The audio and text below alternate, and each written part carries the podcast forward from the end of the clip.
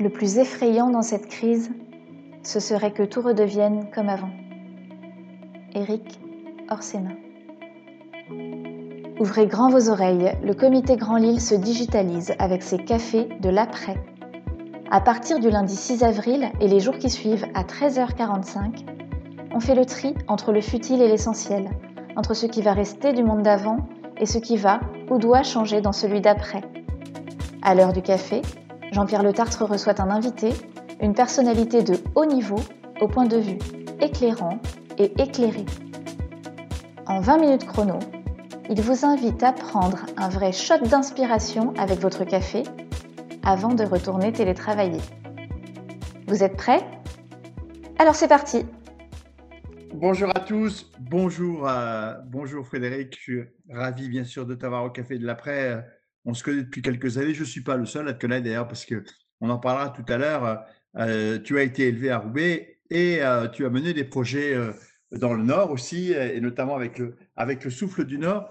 Et au fond, on a intitulé cette séquence de l'inspiration et l'action. Et tu sais que on a voulu avec Sébastien et toute l'équipe que ces, que ces cafés de la presse soient des séances d'inspiration pour ceux qui nous écoutent, pour les aider, bien sûr, à, gérer ce, cette, cette, épidémie, mais aussi pour réfléchir au, futur. Et donc, l'inspiration et l'action, moi j'ai envie de dire de Frédéric naît l'inspiration. Oh, c'est beau. Et, et, et, au fond, et ton inspiration, elle est née de tes parents adoptifs qui t'ont euh, adopté avec 20 autres enfants. Tu dis, euh, ils ont adopté des enfants inadoptables. Et de là, en fait, est née euh, effectivement toute ta carrière. Tu nous en parleras. les héros imaginent hein, et, et, que tu dis comment mettre en lumière ces hommes et ces femmes qui vont à la conquête de territoires inconnus. Et au fond, c'est toute ta vie, ça. Toute ta vie que tu as fait au travers de l'association de l'ONG Imagine. Hein, que tu, le projet Imagine. Voilà, projet Imagine, que tu fais au travers euh, euh, bah, ton métier hein, de productrice, de réalisatrice, de journaliste, de présentatrice euh, TV. tu as écrit, tu es écrivaine aussi, puisque tu as écrit au fond un, best-seller hein, sur, ton histoire, La petite fille à Valençois. Je crois que beaucoup d'entre nous l'ont lu. tu l'as édité en, 2013 et tu as cette carrière au fond inspirante, cette carrière engagée auprès des gens pas que des gens simples qui font des choses extraordinaires, des gens décalés, même très souvent, hein, euh, et qui font des choses extraordinaires, ces héros. Tu as été reconnu euh, euh, puisque tu as eu un prix, je suis en train de chercher, voilà. Oui, tu as été finaliste au prix Alice Guy, récompensant la meilleure réalisatrice française de l'année. Tu es membre du conseil scientifique et stratégique du Forum mondial de la paix. Euh, tu es docteur honoris causa de l'Université catholique de Lille, depuis peu d'ailleurs, je crois, ce que tu m'as dit. Euh, voilà. Et tu as reçu à Miami euh, le prix Women Who Makes a Difference par le très puissant réseau international Women Forum, donc International Women Forum. Et donc, voilà. Donc, nous recevons aujourd'hui une grande personnalité engagée. Mais aussi qui est chez nous, puisque voilà, qui est de chez nous. Et donc, vous voyez, on, a, on a reçu de grands chefs d'entreprise de la région qui sont aujourd'hui des chefs d'entreprise mondiaux. Eh bien, on a aussi des gens engagés dans la société qui cherchent à mettre en lumière des actes héroïques et qui sont aussi, qui ont été élevés dans notre, dans notre région. Donc, bienvenue. et, et, et, je suis vraiment content que tu sois avec nous et je suis certain que beaucoup de gens nous écoutent. Alors, on va faire, euh, on va parler de cette période hein, et, de, ce que cela t'inspire euh, pour la suite. Mais d'abord, on commence toujours par une question. Comment tu as vécu, toi, euh, ce confinement et qu'est-ce que tu as ressenti, toi, d'évolution dans ce confinement, dans cette période de confinement? Alors, euh, à titre personnel, d'abord, ça a été le branle-bas de combat, parce que comme tu le dis, euh, je suis à la tête d'une ONG, et donc il y a des équipes, il y a des structures, et donc on s'est quand même pris un camion dans la gueule, hein, c'est un peu ça. Donc il a fallu tout de suite euh, voilà, réorganiser le travail de chacun, monitorer tout ça, voir ce qu'il fallait faire pour réorganiser. Bon. Et puis une fois que la poussière a retombé un petit peu, et ben d'un coup, j'ai réalisé que ça y est, j'étais entre quatre murs, ce qui m'arrive quand même assez rarement depuis que je suis toute petite. Moi, je passe mon temps à voyager, euh, je suis tout le temps par Mons et par Vaux, dans les trains, les aéroports, les gares, etc. Et là, d'un coup, euh, voilà, tu es obligé d'être là. Et c'est là où je me suis dit, mais euh, il y a quand même quelque chose, c'est que le monde est en train de basculer. puisque c'est une pandémie, c'est mondial, et toi, tu es claquemuré entre quatre murs. Comment tu fais pour malgré tout réussir à prendre le pouls de tout ce qui est en train de se passer. Et c'est comme ça que euh, j'ai eu cette inspiration de, créer un nouveau concept qui s'appelle de l'intérieur et où je me suis dit, mais en fait, rien ne m'empêche, grâce aux technologies, euh, d'interroger des grands experts, des acteurs de terrain pour que, euh, à la lumière de leur connaissance, de leur expertise et aussi de ce qu'ils voient vraiment voilà, sur le terrain, eh bien que ça nous ouvre finalement nos esprits qu'on puisse prendre la mesure du bouleversement qu'on était en train de vivre. Et donc, du coup, bah, c'est venu s'ajouter au reste et du coup, j'ai pas arrêté de bosser. Je sors du confinement complètement crevé. mais, mais c'est passionnant, c'est passionnant. bon, voilà. Après, c'est pas très agréable de se retrouver. Enfin, j'ai trouvé ça assez déprimant quand même. C'est assez déprimant de se retrouver comme ça euh, enfermé. Bien sûr, bien sûr, bien sûr. Et il est temps qu'on en sorte. Euh, alors, parle-nous du projet Imagine. Euh, euh, tu as, on le connaît un peu dans le Nord avec le bateau du Vendée Globe de 2016, je crois, hein, euh, avec, avec, avec, le souffle du Nord, euh, qui s'est beaucoup illustré aussi pendant cette période de confinement avec la confection des masques. Alors, parle-nous un peu de la mission de cette, de cette ONG et de son rôle. Alors, donc, c'est une ONG unique en son genre, puisque c'est la seule ONG d'information au monde. Euh, et en fait, euh, notre slogan, effectivement, c'est de l'inspiration naît l'action. Et donc l'inspiration, c'est que nous investissons le pôle médiatique, nous faisons en sorte de produire des films, des documentaires, des reportages, des contenus audiovisuels qui sont euh, censés pouvoir euh, porter des messages universels d'espérance, d'engagement et même d'amour, et qui, euh, puisque c'est universel, peuvent être diffusés dans les chaînes de télé du monde entier. Et euh, en fait, ils doivent redonner l'envie à chaque citoyen que nous sommes, euh, l'envie de nous lever de notre fauteuil pour agir, pour essayer de vivre la grande aventure humaine et euh, emmener comme ça, voilà, essayer de s'engager pour le bien commun. Et une fois que les gens ont envie d'agir, bah, l'idée, c'est pas de s'arrêter là au milieu du guet, c'est de les accompagner vers l'action. Et donc, nous créons des programmes d'accompagnement vers l'action pour les écoles, pour les villes, pour les prisons, pour les entreprises. Et donc, au fur et à mesure, on avance comme ça dans, cette mission. Et c'est pour ça que je dis de l'inspiration naît l'action. Ce qui veut dire que nous, on n'arrive pas avec une idée toute faite de euh, ce qu'il faut faire pour euh, amener un monde meilleur, mais nous essayons d'inviter chacun et chacune à, à, faire un chemin intérieur, un chemin d'introspection, à se poser des questions, à écouter la petite voix, la boussole intérieure, pour ensuite, à la lumière de cela, eh bien, voir de quelle manière euh, on peut décider d'agir. Et on le fait évidemment avec ses moyens, avec aussi ce qui nous attire. Euh, et ça veut donc pas forcément dire des trucs spectaculaires, mais simplement, il faut que ce soit vraiment un engagement finalement sincère, intègre, parce que c'est ce qui va le rendre durable. Et je pense que c'est comme ça qu'on changera le monde, avec la petite goutte d'eau de chacun, avec l'engagement de chacun. Et alors, dans ce cas de ce projet Imagine, tu as été amené à faire plusieurs émissions, plusieurs films. Tu peux nous il y en a quelques-uns qui ont connu un grand succès. Tu peux nous en dire quelques mots pour que. Oui, alors l'idée de ces films, c'est que au cœur de cela, le, grand sujet, c'est le portrait de ce que j'appelle les héros humbles, les fameux héros Imagine, les héros humbles du monde entier, donc des hommes et des femmes qui font véritablement euh, des choses exceptionnelles au service d'un monde meilleur, donc qui s'engagent et qui euh, pourtant ont l'air tellement ordinaires quand on les regarde comme ça, parce que souvent ils font avec peu de moyens. Euh, et pourtant, à un moment, leur détermination est telle qu'ils font véritablement bouger les lignes. Donc c'est là qu'est notre source d'inspiration, parce que ça nous montre que c'est pas juste une théorie, etc. C'est que c'est très concret et que ces hommes et ces femmes vivent ces valeurs-là dans leur chair. Et donc, il y a quelque chose de très émouvant parce que bah, on voit en même temps que c'est pas facile, qu'il y a des épreuves, qu'il y a même des moments de découragement.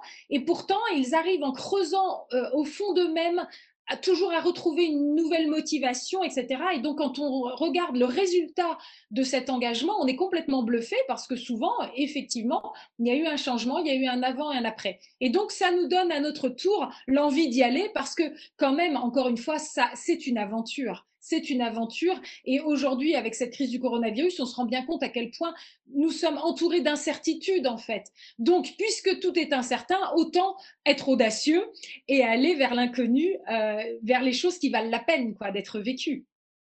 Et là, en ce moment, euh, quel, est, quel projet de film que tu as en ce moment? Ou est-ce que le coronavirus t'a donné des idées, justement? Parce que là, tu as eu beaucoup d'héros, de héros du quotidien pendant cette question. Alors, c'est très marrant parce que si tu veux, c'est vrai que les films que l'on fait au projet Imagine, surtout quand ce sont des portraits de héros, c'est quand même des films assez ambitieux. Le minimum, c'est une demi-heure, mais c'est souvent plutôt des documentaires de 52 minutes, voire des longs métrages. Donc, même si ces hommes et ces femmes sont des gens humbles parce qu'ils cherchent pas la lumière, etc., ce qu'ils font est quand même euh, assez conséquent et assez extraordinaire. Et donc, parce que j'ai un enjeu de storytelling, j'ai une histoire à raconter qui doit quand même avoir assez de coffres. Mais pour autant, il est vrai que ce qui est sous-tendu comme message, c'est le fait que chacun, chacun de nous, nous sommes invités à cela et ça peut être par des toutes petites choses. Donc cette, cette façon de pouvoir dire que le héros tel que moi je le conçois, c'est le héros qui résiste à une pente euh, générale qui a l'air de dire que tout est foutu, euh, que ça doit être chacun pour soi, etc. Et donc j'estime que déjà de résister à tout cela, c'est déjà héroïque. Et donc c'est très intéressant de voir qu'avec cette crise du coronavirus, d'un coup le mot héros euh, est sur toutes les lèvres, il est partout. Et effectivement, on célèbre des hommes et des femmes qui, pour jusqu'à présent, étaient regardés voilà, comme anodins. Et d'un coup, donc, il y a ce devoir de reconnaissance qui est sur le devant de la scène et qui vient confirmer bah, ce que moi je vis et, ce que je dis depuis des années. Donc ça, c'est fabuleux. Mais en même temps, euh, ça ne veut pas du tout dire que c'est gagné. Euh, il faudrait surtout pas que le soufflet retombe. Ça veut dire vraiment que peu à peu, on commence à réaliser qu'est-ce qui est essentiel. Et l'essentiel, c'est effectivement les valeurs humaines qui nous animent. Et si on arrive à se connecter avec cela, effectivement, on peut faire battre le cœur du monde d'une autre manière. Quoi. On peut élever même l'âme du monde. Alors justement, cette crise du coronavirus, euh, dans la préparation, euh, euh, on parlait que certains pensent que cette crise était prévisible. Au fond, est-ce que c'est pas d'une certaine façon une sanction de la, planète qui se venge? Est-ce que ce sont nos erreurs qui se retournent contre nous? Est-ce qu'on doit se mettre à genoux pour demander pardon à ce que nous avons fait à la planète? Pour prendre, pour prendre un geste de, dont, euh, dont on parle beaucoup en ce moment. Quel est ton avis là-dessus? Alors, tu vois, dans, dans, le mot héros humble, c'est ça que je mets en exergue, il y a ce mot humble, c'est-à-dire l'humilité. Donc moi, si tu veux, quand j'entends euh, est-ce que se mettre à genoux, ça peut être un bon réflexe, je crois très sincèrement que c'est pas mal du tout de temps en temps de se mettre à genoux pour retrouver cette humilité qui nous ramène à la terre, parce que dans humilité, il y a le mot humus, et donc, c'est bien la Terre. Donc, se rappeler au fait que nous sommes des êtres fragiles, que nous faisons, euh, que nous sommes partie prenante d'une biosphère, donc du vivant, et, qu'on ne peut pas se décorréler de cela. Et donc, je pense que malheureusement, effectivement, notre civilisation et ce que l'on a appelé le mot développement euh, a eu tendance à tomber dans ce travers-là, finalement, de décorréler euh, notre humanité qui est faite de chair et de sang, euh, et pour d'un coup partir peut-être dans des choses euh, qui vont avec aussi toutes ces choses du transhumanisme, d'un être éternel, mais qui serait éthéré dans le numérique, le digital et voire la robotisation. Donc je pense qu'il y a effectivement un certain orgueil qui nous a un petit peu fait tomber comme ça dans la réalité et on est un peu tombé comme ça de là-haut. Donc ça, c'est une bonne chose. Pour autant, est-ce qu'il faut personnifier la nature et anthropomorphiser tout ça un petit peu trop euh, et, dire qu'il y a une sanction Pas forcément. Mais ce qui est sûr, c'est qu'il y a des enchaînements de cause à effet. Et on sait donc aujourd'hui que le fait que le développement, et même quand on l'appelle durable, pour le coup, malgré tout, il continue de transformer, si je, caricature, il continue de transformer la beauté de cette planète en déchets. Et donc, il va falloir quand même réussir à, questionner de A à Z tout cela, parce que quand on détricote le monde du vivant, eh bien, on s'autodétruit aussi. Et donc là, apparemment, d'après ce que j'ai compris des chercheurs, il y a quand même toute cette question autour des zoonoses qui font que les maladies euh, qui sont euh, chez les animaux peuvent être transmises euh, aux hommes. Et c'est clair que dès lors que l'habitat, les écosystèmes naturels sont détruits, eh bien, il n'y a plus de barrière pour empêcher cette transmission. Donc, il y a quand même des vraies questions à se poser. Mmh. Est-ce que, et est-ce que tu crois qu'on va se les poser? Est-ce que tu es confiante sur le fait qu'on va se les poser? Alors, ta question, elle est tellement juste, Jean-Pierre, parce que il y a une chose qui est bien, c'est que c'est vrai que c'était un peu déprimant d'être confiné, mais pour le coup, ça a mis une espèce de, stop comme ça. Tout le monde, tout le monde s'est retrouvé arrêté. Or, nous étions pris dans une course effrénée. Et là, d'un coup, le stop. Alors évidemment, ça fait un choc, mais au moins, je pense que ça a permis à beaucoup de gens, et j'en fais partie, de se poser des questions, d'avoir ce moment de recul sur soi-même, sur le sens de sa vie, le sens de ses gestes, de ses activités, de cette frénésie, et, de faire la part des choses. Et donc, euh, on a commencé à se poser des questions. Maintenant, l'idée, c'est effectivement de ne pas refermer le couvercle, parce que malheureusement, euh, cette dégradation de l'environnement, elle ne s'est pas arrêtée pendant le confinement. De même pour ce qui est autour du changement climatique, etc. Et donc, nous avons en fait, nous sommes euh, dans un moment de polycrise. Et c'est le mot vraiment qu'utilise Edgar Morin notamment, euh, parce que ce sont des crises qui sont entremêlées, qui sont enchâssées les unes dans les autres. Et évidemment, la crise environnementale, c'est un peu celle qui chapeaute tout ça. Donc, si on ne se pose pas de questions, on ne pourra pas remettre en question le, euh, le système en lui-même. Or, il est vital de le remettre en question.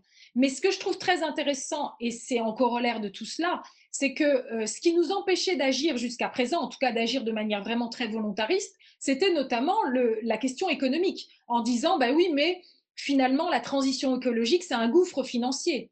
Et là, d'un coup, nous avons de l'argent magique. tu as remarqué? Donc, toutes ces liquidités énormes qui affluent et donc, on ne peut plus dire qu'il n'y a pas d'argent. Donc maintenant, la question à se poser, c'est est-ce qu'on va investir cet argent de, de façon vraiment à préserver un avenir pour nous tous qui soit et qui, et qui donc va permettre cette transition ou est-ce que c'est juste pour préserver le modèle d'avant dont on sait qu'il nous emmène vers le mur? Encore que euh, pour le moment, euh, comme tu dis, l'argent magique, ça me fait. Je fais parce que c'est le mot d'Emmanuel Macron euh, au moment. Oui, mais ah, ah, ça m'amuse et ça m'effraie en même temps. Euh, euh, en fait, euh, pour le moment, c'est pour compenser les pertes. Hein. Bien sûr. Alors, il faut trouver de l'argent pour investir. Oui et non, parce que quand même, il y a d'un côté effectivement les pertes et effectivement les banques centrales essayent de voilà d'absorber tout ça, mais il y a quand même aussi de l'argent qui est là pour investir pour le futur. Il faut vraiment se poser des questions de société et ça nous concerne tous. Et c'est là où il faut aussi peut-être penser à est-ce que oui ou non, c'est pas un moment clé aussi pour raviver la démocratie? Parce que nos démocraties, ces dernières années, étaient très en danger aussi. N'oublions pas cela. Il y a aussi toutes ces, encore une fois, tout est interdépendant, tout est relié. Et donc, nos, démocraties étaient lourdement attaquées. Et rien qu'en Europe, il y avait quand même toute cette montée de populisme, nationalisme, etc.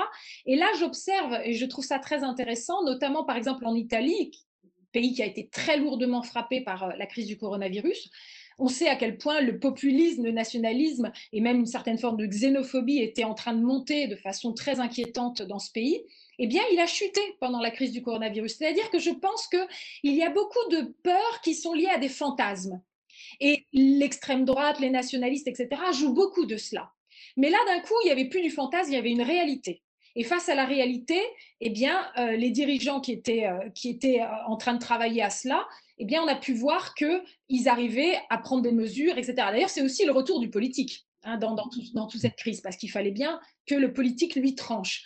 Et, donc, d'un coup, les fantasmes, eux, n'ont plus cette même force, cette puissance sur nos esprits, et du coup, ils ont reculé. Je trouve ça très intéressant. Mais là encore, ne soyons pas naïfs, tout ça peut rebasculer dans l'autre sens très rapidement si on n'y veille pas. Hmm. Alors justement, euh, tu sais qu'il y a beaucoup de gens qui nous écoutent qui sont des chefs d'entreprise ou des cadres dirigeants. Euh, par rapport à tout ça, euh, ces éléments que tu viens de nous évoquer, ton engagement pour ces héros du quotidien, qu'est-ce que tu as l'habitude de dire aux chefs d'entreprise sur ces sujets-là ou qu'est-ce que tu leur dirais plus particulièrement après le Covid? Alors, écoute, ce que je trouve très intéressant, c'est que dans l'invitation euh, que porte le projet Imagine, tout le monde est inclus. Ça veut dire, quelle que soit ta situation, quelles que soient tes, compétences, etc. Et il est évident que la sphère économique a un rôle absolument primordial. Si on veut changer le modèle du monde, etc., l'entreprise, c'est un lieu de vie, c'est un lieu où on rassemble euh, des gens et des compétences et où on crée des richesses. Maintenant, posons-nous la question, qu'est-ce que l'on entend par le mot richesse? Et c'est très intéressant parce que je crois véritablement que ces dernières années, on voit bien qu'il y a un mouvement de fond qui est là pour justement rappeler ces valeurs fondamentales, pour essayer de faire en sorte que les entreprises voilà, ne soient pas là que pour faire du profit, mais aient de plus en plus conscience du rôle qu'elles ont à jouer sur le tissu social qui est, et, d'ailleurs la loi Pacte, qui est assez récente et qui donc rappelle aux entreprises qu'il faut qu'elles déterminent vraiment leur raison d'être, qui doit être finalement tournée vers le bien commun, eh bien, ça participe de tout cela. Ce qui est intéressant, c'est que quand ces mouvements-là ont commencé, on a pu voir des choses autour de la communication qui étaient un peu bullshit, hein, euh, avec du green compagnie. Or, on voit bien que ça ne marche plus, qu'on peut être très lourdement sanctionné, notamment sur les réseaux sociaux, etc. On a besoin d'authenticité. Et donc, en même temps, il y a ces deux choses-là. D'un côté, vraiment un besoin maintenant d'aller vers ces valeurs qui sont encore une fois vers le bien commun. De toute façon, on n'arrive plus en tant qu'entreprise euh, à attirer les jeunes talents. Euh, les, voilà, les, jeunes, ils veulent venir là où ça a du sens. Donc, de toute façon, il y a un enjeu économique fort qui fait qu'il y a une transformation profonde des états d'esprit et des mentalités, même dans la sphère économique. Est-ce qu'au fin de compte, maintenant, l'entreprise n'est pas devenue de plus en plus euh, l'acteur majeur de la transformation de la société? Je pense à plein de niveaux, à plein de niveaux à plein de niveaux parce que si, comme je l'ai dit, euh, là, cette crise du coronavirus a marqué le retour du politique parce que justement, ces dernières années, on avait l'impression que les politiques avaient les pieds et mains liés, qu'ils ne pouvaient plus faire grand-chose puisqu'après tout, tout est dans la sphère financière et économique c'est intéressant de se dire qu'évidemment, il faut rééquilibrer ça, parce qu'il faut quand même que chacun ait son rôle à jouer, qu'il y ait des contre-pouvoirs, etc. Mais ce qui est sûr, c'est que dans la sphère économique, il y a notamment ces multinationales qui vont se retrouver donc avec des filiales un peu partout dans le monde. Quand vous avez une grande marque, une grande euh, multinationale très puissante, qui décide dans tel et tel pays, par exemple, de prendre des mesures exemplaires sur l'égalité homme-femme, eh bien forcément, vous allez transformer dans la société elle-même de ces, pays-là la mentalité autour de ces questions qui, elles, relèvent des droits humains, de la démocratie, etc. Donc on voit bien que la sphère économique, par rapport aux gestes d'engagement qu'elle peut avoir, elle transforme les choses de facto. Euh, et ça, je trouve ça très, très intéressant. Donc il faut que la sphère économique, que les dirigeants aient encore plus que jamais conscience euh, de l'impact de leurs décisions. Et que, euh, ce n'est plus forcément l'État ou le pouvoir politique qui a, la main la plus importante. Moi, je suis frappé, euh, notamment aux États-Unis, euh, entre le décalage entre le discours politique du président sur l'écologie, par exemple, et de ce qui se passe dans les entreprises au quotidien. Alors oui, et aussi au niveau régional, puisqu'en fait, les États-Unis, voilà, c'est fédéral, c'est souvent les gouverneurs qui euh, prennent des décisions volontaristes, etc.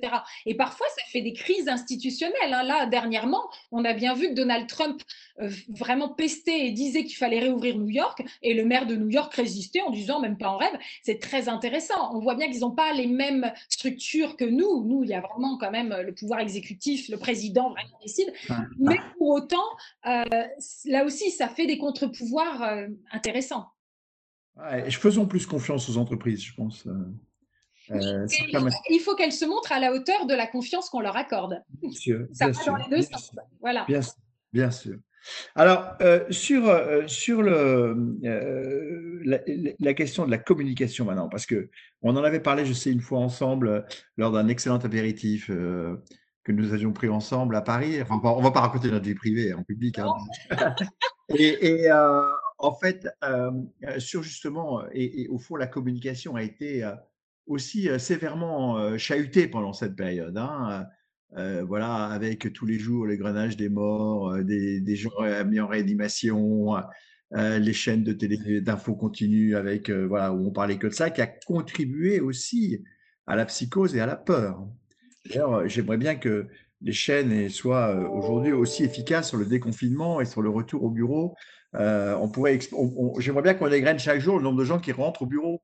Euh, ça changerait par rapport au nombre de gens qui sont euh, mais non, très, au fond, comment tu vois ça? Et je sais que toi, tu luttes pour la vérité de l'information, pour une information effectivement informative. permettant de faire, de faire, se faire son opinion. Comment tu vois les sujets? Comment Est-ce que tu penses que ton métier, puisque tu es journaliste, hein, euh, comment faire évoluer ton métier? Parce qu'il a, il a une responsabilité très, très importante aujourd'hui. Bien sûr. C'est tout l'objet de l'ONG que j'ai créée. Créer une ONG d'information, c'est justement parce que euh, je pense, moi, qu'il est de plus en plus nécessaire de se poser des questions autour de l'indépendance du journalisme, de, de, quelle manière nous sommes informés, quels sont... Euh, quel est le modèle économique Parce que si en fait le but c'est d'abord de faire de l'audience pour pouvoir faire euh, rentrer des annonceurs qui vont payer la publicité, l'espace publicitaire. Et là, je rejoins euh, la phrase, vous souvenez, emblématique euh, qui avait été prononcée par Patrick Lelay à l'époque à la tête de TF1, qui avait dit notre métier, c'est de vendre du temps disponible pour du temps de cerveau disponible pour Coca-Cola, par exemple. Ça avait beaucoup choqué, mais quelque part, il y avait quelque part une, un effort de transparence et de sincérité dans ce qu'il avait dit. Et, c'est ce modèle-là qu'il faut, faut questionner, parce que si le but c'est de faire de l'audience à tout prix, alors les dés, les dés sont déjà pipés à l'avance, parce que du coup, ça va nous emmener vers du spectaculaire, du sensationnalisme, de la politique spectacle. Et c'est exactement tout le contraire dont on a besoin. On a besoin plus que jamais de mettre, euh, de temporiser, d'amener du recul, parce que les choses sont complexes de plus en plus complexe. La mondialisation, la globalisation, tout est complexe. Et en plus, comme je l'ai dit, tout est interdépendant, relié. Donc, on a d'autant plus besoin d'avoir des expertises pour se poser des questions et d'avoir. Et là, on est dans la dictature de l'immédiateté il faut tout de suite, tout de suite réagir. Et c'est ça qui est incroyable, c'est qu'au moment où on a créé ces, chaînes d'information en continu, moi, sur le coup, j'étais enthousiaste. Je me disais, c'est génial, on va avoir le temps de creuser les sujets. Ah bah, pas du tout, c'est la grande lessiveuse. Et, du coup, une actualité en chasse une autre, etc. Et donc, euh, alors qu'en vérité, il ne faut pas oublier que le journalisme, c'est un pilier de la démocratie. C'est parce que nous sommes des citoyens bien informés que nous devenons des citoyens éclairés et qu'à la lumière de ces éclairages, nous pouvons nous, positionner, prendre des décisions d'engagement, des décisions citoyennes, donc être pleinement, euh, euh, on peut véritablement exercer euh, son pouvoir démocratique au sein de la société. Donc c'est absolument primordial. Et donc avec le projet Imagine, c'est vraiment ce que j'essaye de faire. Vous voyez, quand je lance de l'intérieur, bah, c'est des longs entretiens avec des grands experts et ça nous permet vraiment de se poser plein de questions touffu, compliqué, mais on essaye de rendre ça accessible au grand public, c'est-à-dire qu'on n'est pas entre spécialistes, on veut donc il y a un, travail de vulgarisation, de rendre accessible véritablement le fond des problèmes, euh, parce que ça change tout. Et, et j'en termine par là, c'est très important ça aussi, c'est que je pense que quand on caricature les faits, et aujourd'hui je crois que c'est ce que l'on fait, eh bien quand on caricature, on attise la colère puisque les gens du coup se disent bah, c'était facile, il suffisait de faire ça, donc un tel est coupable, c'est dégueulasse, et donc on a envie de mettre des têtes sur les pics, euh, des pics sur, euh, oui, des têtes sur les pics. Donc c'est pas très constructif. Alors que quand on montre la complexité des choses, eh bien ça ravive l'humilité là encore. Et quand on a un esprit humble face aux faits, eh bien, on est plus constructif et on se dit, bon, bah, ok, c'est compliqué, maintenant, par quoi on peut commencer? Et là, moi, j'ai coutume de dire, c'est comme pour un déménagement, un carton à la fois. Et, c'est comme ça. Il n'y a pas le choix. Mmh. tu, penses, que tu vas arriver à faire évoluer le monde du journalisme là-dessus? Moi, je suis un peu euh, Alors, optimiste en fait. Sincèrement, moi, je vais rester à ma place. Euh, je suis euh, voilà, je suis une goutte d'eau dans la mer. On est, on parle de, de, choses énormes. la sphère journalistique, médiatique. Aujourd'hui, j'ai coutume de dire qu'on n'est plus en démocratie, on est en médiacratie. C'est pour te dire. Donc, je veux dire qu'on parle de quelque chose ah. d'immense. Tu vois Fais attention à pas dire médio, hein, média. J'ai dit médiacratie. Après, euh, chacun pense ce qu'il veut.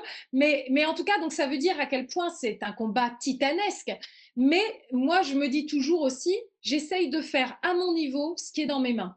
Et donc, j'essaye, moi, d'être en alignement avec mes convictions profondes. Je ne veux pas faire la leçon à personne. Je vous parle de mes convictions mais je ne me permettrai pas de faire la leçon. Tu as, tu as fait allusion au traitement médiatique donc, de ces dernières semaines, qui était assez déprimant, effectivement, puisque finalement, on, chaque jour, effectivement, nous attendions le décompte morbide euh, du nombre de morts de la journée. C'est terrible. Et en même temps, les journalistes ont été vraiment aux avant-postes, ils étaient partout, ils ont bossé comme des dingues. il y a des journalistes de grande qualité. Enfin, donc voilà, je veux pas surtout de pas donner l'impression de généralité hein. non plus. Voilà. Et je pense qu'il y a un grand amour de leur métier de la part de beaucoup de journalistes. Après, il y a un modèle économique. On en connaît et qui font très bon, euh, enfin, un bon job. Évidemment. Bien, alors, euh, qui a posé une question euh, à notre héros? Ah, notre humble héros, notre humble héros du jour. Voilà. Bon, on, a plusieurs questions. Comme on est sur le registre, je vais rester sur le registre du journalisme. Marjorie qui nous dit Avez-vous déjà travaillé avec Élise Lucet? Et qu'est-ce que vous pensez de ses méthodes? Oh, oh, là là là. Bien vu. Alors, je n'ai jamais travaillé avec Élise Lucet, je ne la connais pas. Enfin, je la connais bien sûr euh, de réputation, mais on ne se connaît pas. Alors, c'est intéressant parce qu'en fait, euh, c'est pas du tout mon journalisme, c'est pas du tout ma manière de faire.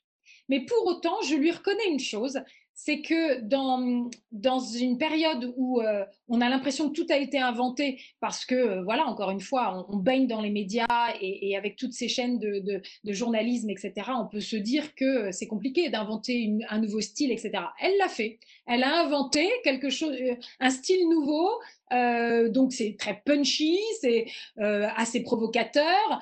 Euh, ça participe très bien de ce que je disais sur quand même le côté sensationnalisme, etc. Donc c'est vrai qu'elle arrive à happer l'attention. Après, elle bouscule. Je pense que le journalisme aussi a besoin souvent de bousculer. Si on veut, on est, on est censé essayer d'aller rechercher une parole de vérité, d'aller rechercher euh, euh, voilà ce qui peut peut-être euh, être parfois dans la boue. Vous savez, on parlait au 19e siècle des... C'était pour le journalisme américain, quand justement ce journalisme d'investigation allait toujours plus loin et bouleverser le pouvoir, on, appelait ça les... En gros, ça voulait dire les fouilles merdes, quoi. Et, je, je me souviens plus quel était exactement le terme en anglais, mais c'est très intéressant parce que du coup, là où c'était devenu une insulte, peu à peu, ça devenait finalement une qualité pour celles et ceux qui montraient qu'ils savaient bousculer le pouvoir. Moi, je me dis toujours, c'est un peu comme pour les ONG. Il y a d'un côté une ONG comme Greenpeace et de l'autre côté WWF. Eh bien, vous allez avoir le style Greenpeace un peu punchy, euh, etc., euh, qui va dans la bataille, ou du Sea Shepherd, voilà, qui carrément accoste les, bateaux, donc c'est la guerre, quoi. Et de l'autre côté, WWF, qui va être dans une posture beaucoup plus aimable, on va dire, euh, et qui va essayer de trouver des manières de construire euh, en donnant des conseils aux entreprises, etc., pour euh, améliorer les choses. Mais je crois qu'on a besoin des deux. On a besoin parce qu'il y a certains qui vont effectivement avoir envie de progresser et d'être dans cette constructivité, et puis d'autres qui vont faire la sourde oreille. Et dans ce cas-là, il faut peut-être leur rentrer dedans un peu pour qu'il y ait quelque chose qui bouge. Donc voilà, c'est le style d'Élise Lucet. Je pense que ça lui correspond vraiment. Donc elle est sincère dans son style. Et après, eh ben, ceux qui n'aiment pas, ils n'ont pas besoin de regarder, ils ne sont pas obligés. Et puis ceux qui aiment, ils se régalent. Voilà. Moi, je, voilà, c'est un peu comme ça que je vois les choses. Alors, il y a, Simon qui nous dit euh, Moi, j'ai débranché pendant le confinement et je me, je me suis découvert euh, très heureux. Alors, franchement, je, comprends et j'entends de plus en plus de personnes hein, me dire euh, des choses similaires, me dire moi j'ai plus de télé parce qu'en fait je me rends compte que je respire mieux et tout. Parce que c'est vrai que la tendance est très anxiogène. Et encore une fois, parce que c'est un outil tellement puissant, la peur. Quand vous jouez sur la peur, d'un coup, vous captez l'attention, d'un coup, on n'ose plus décrocher des fois qu'on louperait quelque chose. Donc, c'est, voilà, et, donc, effectivement, quand on se débranche de cela, d'un coup, on respire un peu mieux. Donc, je comprends. Et en même temps, ce qui est dommage, c'est que c'est quand même très important, je pense, en tant que citoyen, et surtout quand on est en démocratie, qu'on a le droit de vote, c'est quand même important de savoir ce qui se passe dans le monde. Donc. Euh, hmm. Alors, dernière question sur ce sujet, et puis on passera après euh, sur les autres sujets euh, qui est quelque part le centre de, ton travail, mais sur ce sujet des médias, de la presse, de l'information. Euh, quand le professeur Raoult, je, crois qu'il dit euh, au président de la République, faites un sondage, euh, je suis plus populaire que vous. Oui, il a dit ça pour le ministre de la Santé. Il a dit entre pardon. oui, oui, oui. Véran, voilà. Et je crois qu'il a été qu'il a, qu'il a été confirmé par certains sondages en plus. Je crois que dans certains sondages, il est plus populaire. Enfin bon. Mais il y a une certaine forme de gravité quand on en arrive là. Bah, c'est-à-dire, moi, je pense que, encore une fois, euh, les mêmes causes provoquent toujours les mêmes effets. À partir du moment où on est informé dans un système très politique, spectacle, sensationnalisme, eh bien, ça va forcément créer un miroir déformant. C'est-à-dire que ça va mettre sur le devant de la scène des personnages qui justement ont de la gouaille, vont avoir des punchlines, vont avoir des mots provocateurs, parce que du coup, ça vous permet de faire monter en sauce. D'un coup, vous avez euh, quelque chose sur lequel construire une polémique, la nouvelle polémique du jour. Or, aujourd'hui, c'est ça. C'est, on fait en sorte qu'il y ait une polémique qui en chasse une autre. Pendant tout le moment du confinement, pendant que le monde entier basculait, qu'il y avait mille questions à se poser de fond, C'était chaque jour, alors la polémique des masques, la polémique des textes, la polémique de ceci. Vous voyez ce que je veux dire?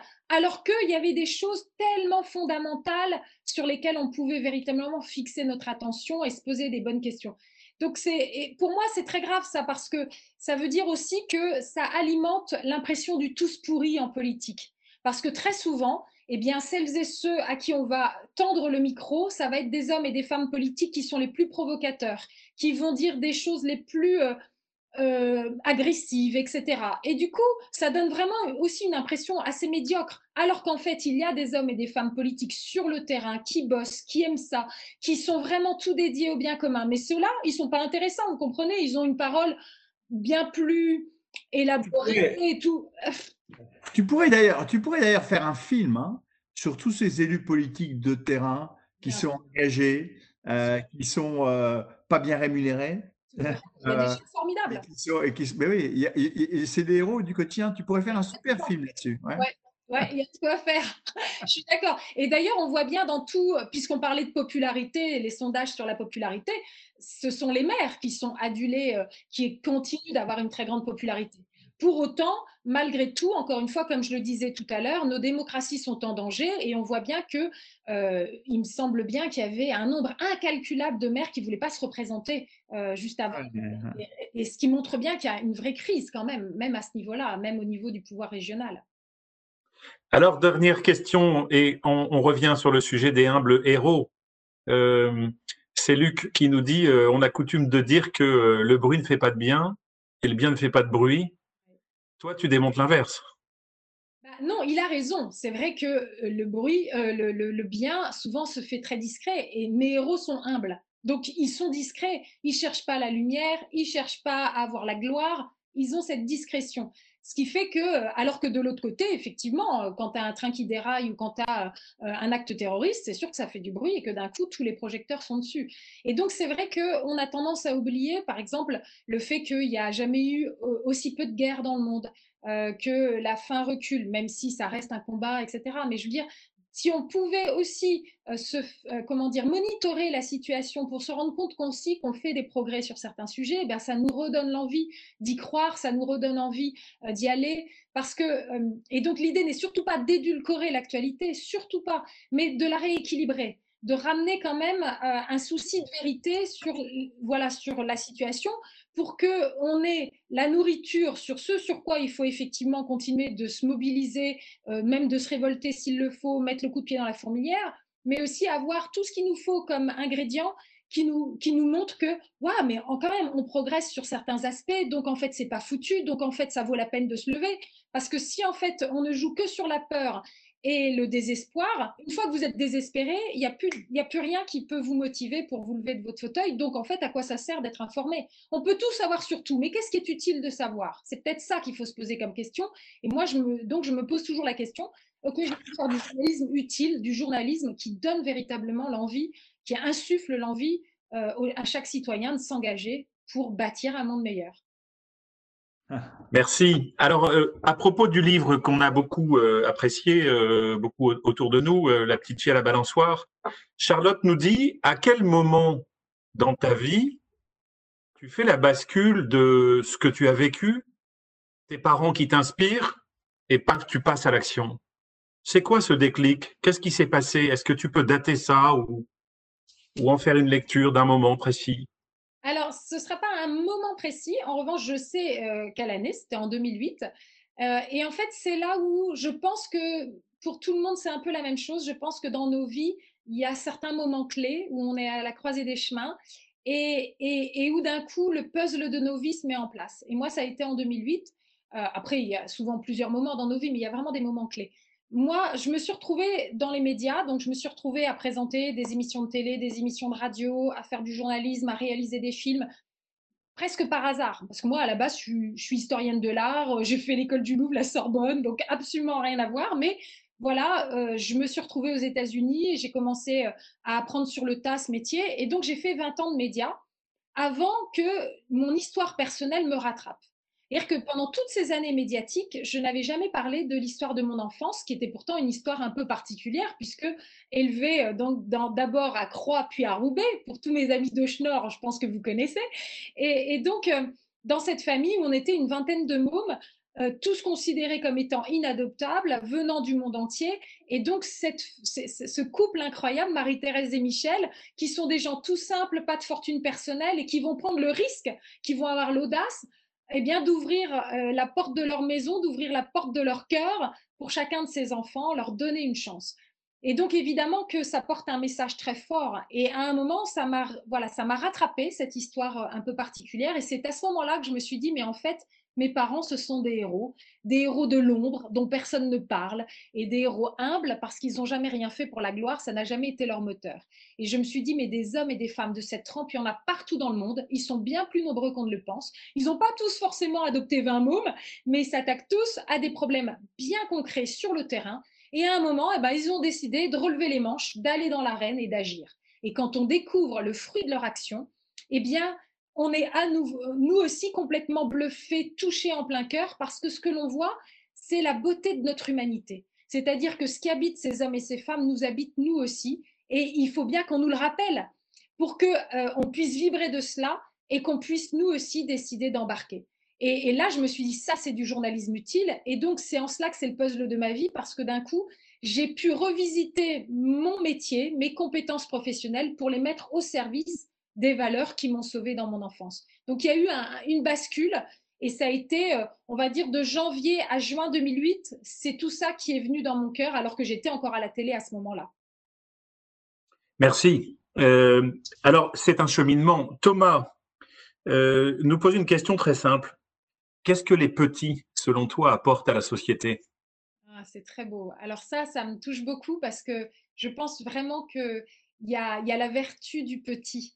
C'est-à-dire qu'en fait, euh, on, est dans, un monde où, euh, puisque justement c'est le spectaculaire, c'est aussi euh, le puissant, c'est-à-dire qu'on on, adule la puissance, on est dans un monde de compétition, de il faut être le meilleur que l'autre, de, performance, il y a tout ça.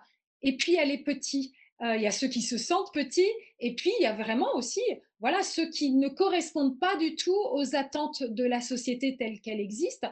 Et pourtant, je pense, moi, en fait, derrière le mot petit, je vois beaucoup tout ce qui a trait à la vulnérabilité, à la fragilité. Or, la vérité, c'est que cette vulnérabilité nous habite tous. Elle, fait, elle, elle est intrinsèque à notre euh, condition humaine, tout simplement. Et donc, euh, bien orgueilleux celui qui croit qu'il est si solide que ça. En vérité, nous sommes des êtres fragiles. Et, et la crise du coronavirus nous l'a encore une fois montré. un, virus minuscule, même microscopique, a fait basculer le monde. Donc ça veut tout dire de notre fragilité. Je crois, moi, que contrairement, et c'est contre-intuitif, contrairement à ce que l'on pourrait penser, je crois que c'est la vulnérabilité, la fragilité qui sauvera le monde. C'est-à-dire que c'est que à partir du moment où on réalisera, qu'on prendra conscience que nous sommes fragiles, que nous pourrons à nouveau nous tourner vers les autres pour bâtir la seule véritable force, c'est celle de la solidarité. Et, donc, en fait, c'est en passant par cette expérience de la fragilité qu'on pourra vraiment euh, ouvrir nos cœurs, nos vies euh, à se relier euh, aux autres, de même que aux vivants, à la planète, et à avoir enfin l'audace de mettre toutes nos forces pour au service de la défense du vivant. Ça veut dire aussi pour nous, hein, pour nous-mêmes. Hein. En fait, tu sais, moi je défends la fragilité comme une des qualités essentielles du leader et du manager, parce que c'est celle qui permet d'être à l'écoute, et, celle qui veut à l'écoute, ça permet de comprendre la complexité et de chercher les collaborations. C'est très beau. C'est parce que tu fais un jeu collectif que tu résous la complexité. Donc la fragilité est effectivement une clé essentielle du management. Et la fragilité, d'ailleurs je dis souvent la fragilité, c'est pas la faiblesse. Non. Tout un verre en cristal est fragile. Il n'est pas faible. Je suis complètement d'accord, complètement d'accord. Et puis alors après, il y a aussi tout ce qui a trait euh, à une vision utilitariste de l'être humain que moi je rejette tellement. C'est-à-dire que on est dans une société où chacun doit avoir son rôle et être productif, etc. Si on a une vision comme ça utilitariste, alors qu'est-ce qu'on fait des personnes lourdement handicapées? J'ai un petit frère, moi, qui a ni bras ni jambes, Pierre Vincent. Bah, je peux vous dire qu'il est plus que jamais utile à ce monde. Qu'est-ce qu'on fait des personnes handicapées mentales? Vous voyez, ce que je veux dire, c'est qu'en vérité, et ces personnes, justement, nous, nous, nous ouvre un chemin nouveau vers notre humanité. C'est-à-dire que c'est vraiment c'est-à-dire qu'il y a aussi toute la fantaisie, la poésie, euh, toute cette. Tu sais, j'ai tendance à dire, j'ai tendance à dire, bon, on est parti là sur la fragilité, mais j'ai tendance à dire, c'est que l'inverse de fragilité, c'est arrogance. Ah oui. Et, que l'arrogance, et que l'arrogance, c'est le Titanic. Tout à fait. Tout à fait. Et quand l'entreprise, toutes les entreprises, l'entreprise que, que je dirigeais, tu vois, quand même, voilà, avec des gens bien super super formation, tu vois, machin. Tu viens leur dire, vous savez, l'important, c'est que vous appreniez votre fragilité. Ça. Oui, et oui. Il faut qu'on passe par là. Et d'ailleurs, c'est ce qui est en train de se passer. Cette crise du coronavirus, je crois, a, a percé les mentalités là-dessus d'un coup. Waouh En fait, tout est fragile. Même, même nos, nos, justement, euh, tout ce que l'on a édifié euh, autour de ce système économique, financier, tout ça est terriblement fragile. Bien sûr, bien sûr, bien sûr. Et c'est quand on a conscience de fragilité qu'on progresse et qu'on est agile. Enfin bon, eh ben, on, va faire, on, va, on va faire quelque chose sur la fragilité, si tu veux. Hein. Le pape a écrit de très belles choses sur la fragilité. Avec plaisir. Je suis en train de voir pour. Euh, je, voudrais écrire un, deuxième livre à la suite de La petite fille à la balançoire et, et je porterai vraiment sur ce sujet-là. Mais j'en dis pas plus parce que c'est compliqué. mais c'est le sujet dans tout ce que je fais depuis des années. Écoute, Frédéric, on arrive à la fin. Euh, bon, on aime toujours terminer par une question euh, donne-nous l'espoir, en fait, donne-nous l'envie. Tu parlais tout à l'heure, il faut une mode de communication pour se lever le matin. Euh, qu'est-ce que tu nous dirais là pour que je me lève demain matin? Qu'est-ce que tu vas me dire où je me lève demain matin? Alors, euh, j'ai envie de dire, puisqu'on était en train de parler du petit, il faut vraiment qu'on se rende compte que on a face à nous des combats titanesques, mais ce sera très certainement avec des toutes petites choses qu'on fera basculer. Euh, n'oublions jamais qu'on sauve l'humanité qu'un être humain à la fois. Donc ça, c'est une des choses. Vraiment, raccrochons-nous à cela. Donc du coup, faisons de notre mieux avec ce que l'on a. Et ensuite, moi, la seule chose véritablement qui, qui me motive, c'est vraiment l'amour. Parce que finalement, euh, voilà, j'ai été sauvée grâce à, à, des gens qui ont su croire en l'amour, en la puissance de l'amour. C'est-à-dire que quand ils ont vu des enfants tout cabossés, ils se sont dit, mais si on leur donne de l'amour, bah, peut-être qu'ils s'en sortiront. Et effectivement, on a été biberonné à ça. Et petit à petit, c'est venu combler des blessures, euh, c'est venu cicatriser des endroits. Ça ne veut pas du tout dire que c'est facile et je ne suis pas dans une vision angélique. Mais ce qui est sûr, c'est que sans amour, c'est impossible. Et donc, l'amour, la tendresse, c'est véritablement une nourriture et c'est ce qui nous permet de nous relever de tout. Et donc, il va falloir qu'on apprenne à nous aimer et qu'on prenne le risque de s'aimer. Eh bien, écoute, merci beaucoup, Frédéric. Je vous avais dit, euh, chers amis, euh, euh, que nous aurions une séance inspirante. je pense qu'elle a été effectivement, et, l'ode à l'amour que tu viens de nous faire est, effectivement très importante. Tu nous as montré à quel point le chemin intérieur était nécessaire hein, pour décider d'agir et que tu nous as montré à quel point aussi, puisque tout est incertain, autant être audacieux. Exactement. J'aime beaucoup, j'aime beaucoup cette phrase et que l'importance de l'humilité et des héros, héros humbles. Rappelons que l'humilité, effectivement, tu as bien fait de le rappeler, vient de humus et humus c'est la terre. Et donc le genou à terre, c'est un acte d'humilité, mais c'est aussi un acte de reconnaissance de ses fragilités.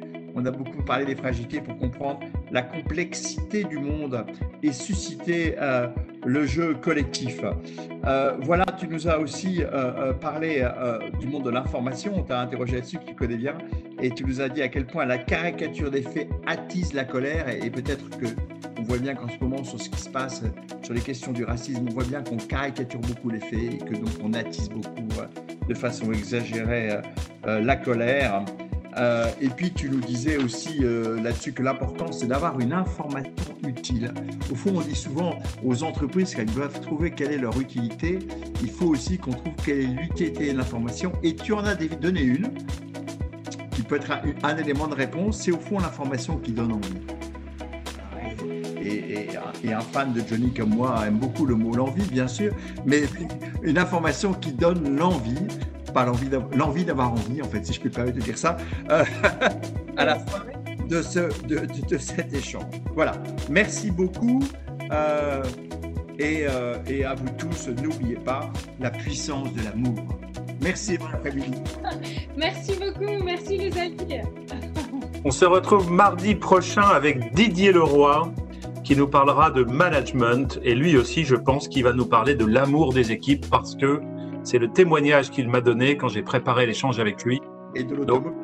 Absolument. Euh, Rendez-vous mardi prochain avec Didier Leroy. Même heure, même endroit. Bon week-end à tous. Merci Frédéric.